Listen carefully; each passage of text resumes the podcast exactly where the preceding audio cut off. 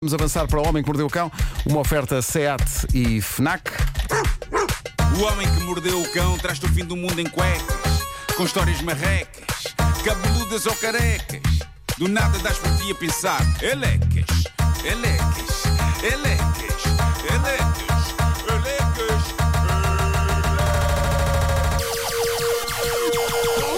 O homem que mordeu o cão traz-te o fim do mundo em cuecas, elecas. O homem que mordeu o cão traz-te o fim do mundo em cuecas, elecas. Título deste episódio: Os nossos ouvintes e seus fantasmas na quinta dimensão. Que Foi uma, desenvolvemos ontem ah, este título possível para os Cão Files. Cão Files da Twilight Cão ou ainda a quinta dimensão. excelente. Uh, porque ontem foi uma daquelas edições do Sobrenatural, não é? Uh, pronto, contámos uma história sobre um homem cujos sonhos recorrentes de infância eram de que ele estava em adulto a ter sonhos recorrentes de infância, a acordar e a contar à mulher que tinha um sonho. Ele sonhava com isto quando tinha 8 anos, até que cresceu e um dia, já adulto e casado, aconteceu-lhe finalmente, palavra por palavra, tudo o que ele sonhava em miúdo. Sonhou com a infância, acordou e contou à mulher que tinha tido um sonho e todo o diálogo aconteceu tal qual ele sonhou quando tinha 8 anos. Meu Deus.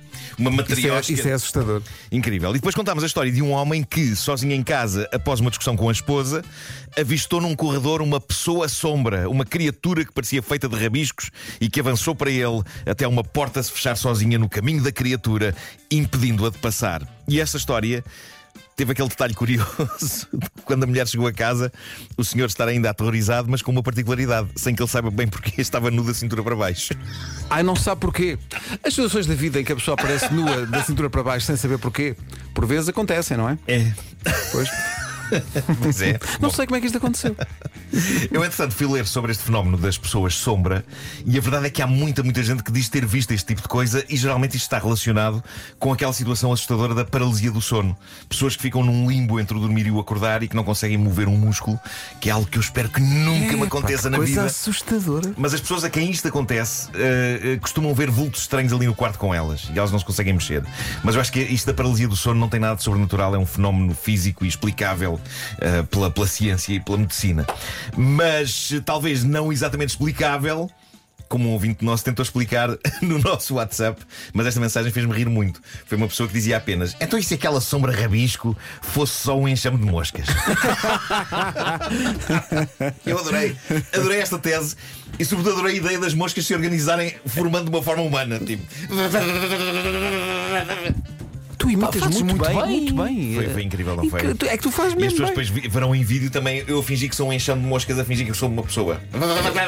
A fingir que és uma pessoa. Melhor o som do que a imagem. Moscas a fazer uma. Pois é, por acaso é verdade. é. Tenho que trabalhar ainda um bocado a parte física disto. Cabras que gritam com pessoas, moscas sim, sim. que se organizam com pessoas. Sim, Enfim, todo um ramo, não é? Exatamente. Mas pronto, hum, estas histórias de ontem levaram a que ouvintes nossos partilhassem situações mais ou menos sobrenaturais que lhes aconteceram na vida. A única coisa que eu tenho pena aqui é que eles não tinham dito como se chamam, porque no WhatsApp da rádio só aparece o número, não é? Deles. E- Mas ainda assim eu vou ler algumas coisas que de ouvintes, eh, aí enviaram. lá o número, sim, que ouvintes enviaram, ah, já que eu, eu disse ontem que tinha curiosidade em saber se eles tinham presenciado algum fenómeno bizarro. Aliás, eu nunca falei com vocês sobre isto, meus caros colegas, mas na volta vocês têm situações bizarras, fantasmagóricas, porque passaram. Ui, aí. tenho tantas. Ui. Quanto tempo é que tens? pá? Nunca, nunca ouviste nada, nenhum som, nenhuma. Pá, não. Não, Pois. não, Pedro também não. não. Achas? Quer dizer, atenção, eh, a, a casa da minha avó era, era bastante grande. Sim. E eu tinha.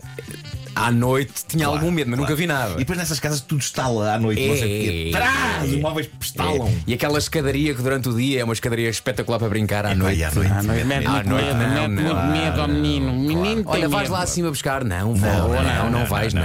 É o ia. Bom, uma ouvinte nossa de Lousada diz que não viu pessoas sombra, mas diz o seguinte: aconteceu-me uma bem bizarra. Há uns anos decidi deitar-me e reduzir a luminosidade da televisão ao máximo e, portanto, fiquei só com o som. Acabei por adormecer. Acordo à meia da noite para ir à casa de banho, quando, precisamente no momento em que me levanto, ouço. Mas onde é que a menina pensa que vai? Opa. E ela diz: Agora deixo-vos a pensar na minha reação. Sabem o que era? Era só um anúncio na televisão. Ah, bom, bom timing. O timing A é foi publicidade perfeito. às O vezes é perfeito. É, é muito convincente. a O timing foi perfeito. Mas há, há Mas coisas um repara, bocado- ela levantou-se para ir à casa de banho, não é? Alguém disse onde é que a menina pensa que vai. Curiosamente deixou de querer ir à casa de banho. Pois foi. Não, porque fez logo ali. Fez logo. Fez logo ali, não é? Claro, Uma claro. pocinha. Assim, logo. Ora, Bom, se calhar eh, então volta a sentar no sofá. É isso. Mas houve mais. eh, e estas são mais. eh, há aqui histórias mais creepy. Olhem, olhem o que contexto. Obviamente tem a música dos X-Files. Ah, pois é, claro, claro. estava à espera claro, que tu te- claro. dissesses para Pois meter, foi, mas foi, não. já ia Então tu pedes já ia a música, depois não lançado. pedes? Já ia tudo lançado. Bom, eu também às vezes só astalo.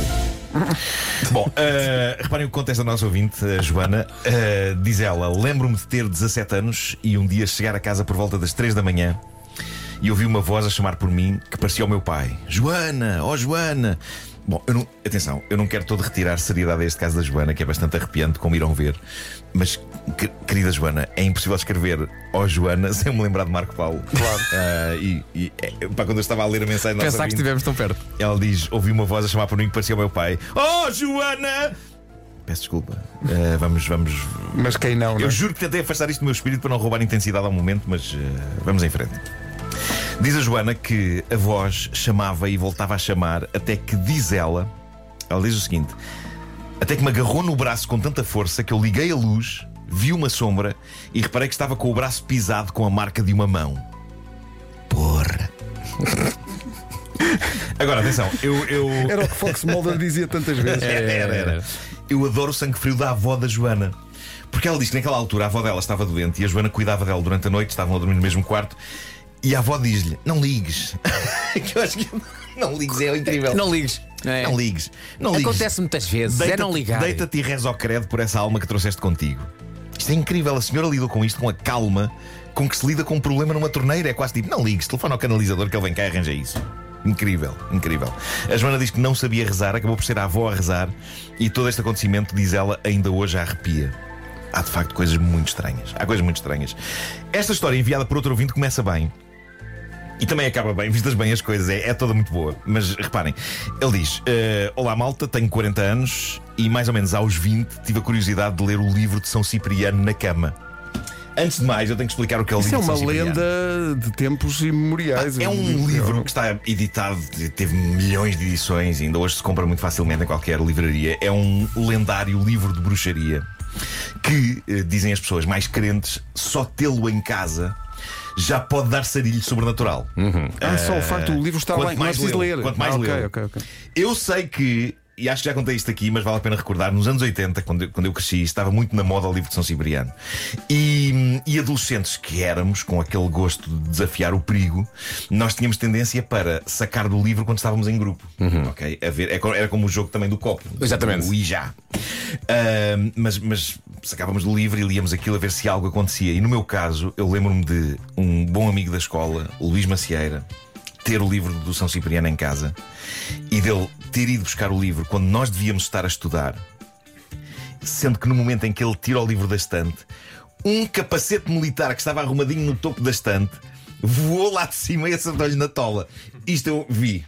Isto eu vi acontecer. Mas Ok? foi, foi tipo, a Pá, nós ação-consequência. rimos- Nós rimos muito. Epá, Tirou o livro, pã! a estante não abanou o suficiente para, o- para o capacete. Epá, há algo que aconteceu, ok. epá, pronto. Eh, mas tirando a dor de cabeça, nós demos a tarde como ganha. Claro. Epá, foi incrível. Porque não foram vocês a levar com o capacete. Pegou no livro de São Cipriano, ele leva com o capacete. Pá, eu nunca me esquecer do som, aquele conk.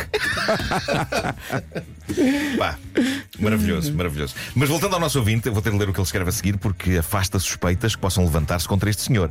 Diz ele: Tive a curiosidade de ler o livro de São Cipriano deitado na cama. e não tinha fumado ganza, nem tinha bebido nada. Obrigado por este enquadramento, caro Sim, sim, sim. dá credibilidade à história. Mas acabei, diz ele, acabei por adormecer com o livro aberto ao meu lado e quando acordei já estava paralisado, de olhos abertos, com a cama a ficar a 90 graus. Jesus. E um braço a surgir de debaixo da cama e a segurar-me para eu não cair. Atenção, isto não me parece toda uma má experiência. Fosse o braço de quem fosse, de um espírito, de um demónio ou do próprio São Cipriano, parece-me extremamente atencioso da parte da da entidade segurar este nosso ouvinte numa altura em que a cama já estava a 90 graus. Foi, é, aí, não caias. foi ele ou foi a cama? A cama. A cama, a cama levantou. A 90 graus? 90 graus. E vem um braço debaixo da cama e diz: Espera aí que eu agarro-te. Para não caíres. Mas não, disse foi, mas não foi o disse próprio isto. braço que levantou a cama? Portanto, Não, não, não. Mas só, não. só O- o que apareceu um. diz- Peraí, apareceu um braço assim do nada. Apareceu um braço debaixo da cama Pois. a segurar-me para não cair. Então, mas o que é que levantou a cama? o- o- eh, os espíritos.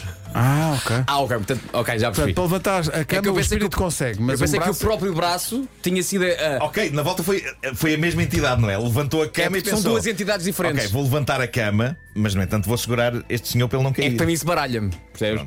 Há, uma, há uma entidade que levanta a cama, mas aparece outra que o salva. Pois é, Ficamos em pois quê, é. senhores?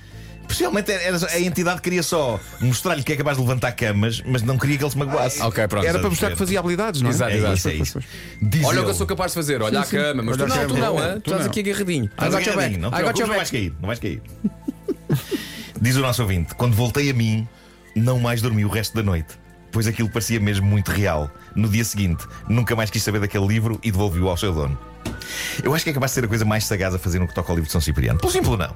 E o dono quis o livro de volta. Se calhar o dono estava. Não, não, fica tu Sim, com mas, isso. mas acho que foi tramado dar, dar ao Mas dono calhar- do livro porque ele estava no teto. ele não chegava lá. Atira, atira, que eu desde ontem que estou aqui no teto. Eu chegava que já não me ia devolver, comprei outro. Agora não consigo descer. Enfim, pronto, é, pá, obrigado a todos os ouvintes por, por estas histórias que enviaram, eh, porque são super sugestivas e epá, eu percebi que algo aconteceu. Não sei se foi sonhos que eles tiveram, se foi sonhos eh, vívidos eh, ou se fantasmas existem mesmo, mas sei que foram histórias super interessantes. Mas Obrigado, eu gostei mais da tua história. Ele pega no livro e leva com o capacete na tola. Para mim, Foi, foi muito pouco espetacular em termos de sobrenatural, mas, É, mas é deu-nos muita espetacular. vontade de rir. De facto, imagina, vocês tinham que idade? Epá, para aí 15 anos, uma coisa assim. Pois, aquela coisa de. Na altura que se fazia também aquela coisa do jogo do copo, não era? Da- Era, da- sim, com as sim, sim, letras e- exatamente, das letras e tal. exatamente, Sim. Nunca Depois se mexeu o copo. Descobríamos sempre que alguém que empurrava Alguém estava. Não Claro. posso, não posso crer. Então, Exato. então o vidro não anda. Bom, o Homem que Mordeu o Cão foi uma oferta FNAC. Há 25 anos de janela aberta ao mundo. Foi também uma oferta da nova scooter elétrica da SEAT, a SEAT Mó. Mais de 125 km de autonomia. Elecas, elecas, elecas, elecas,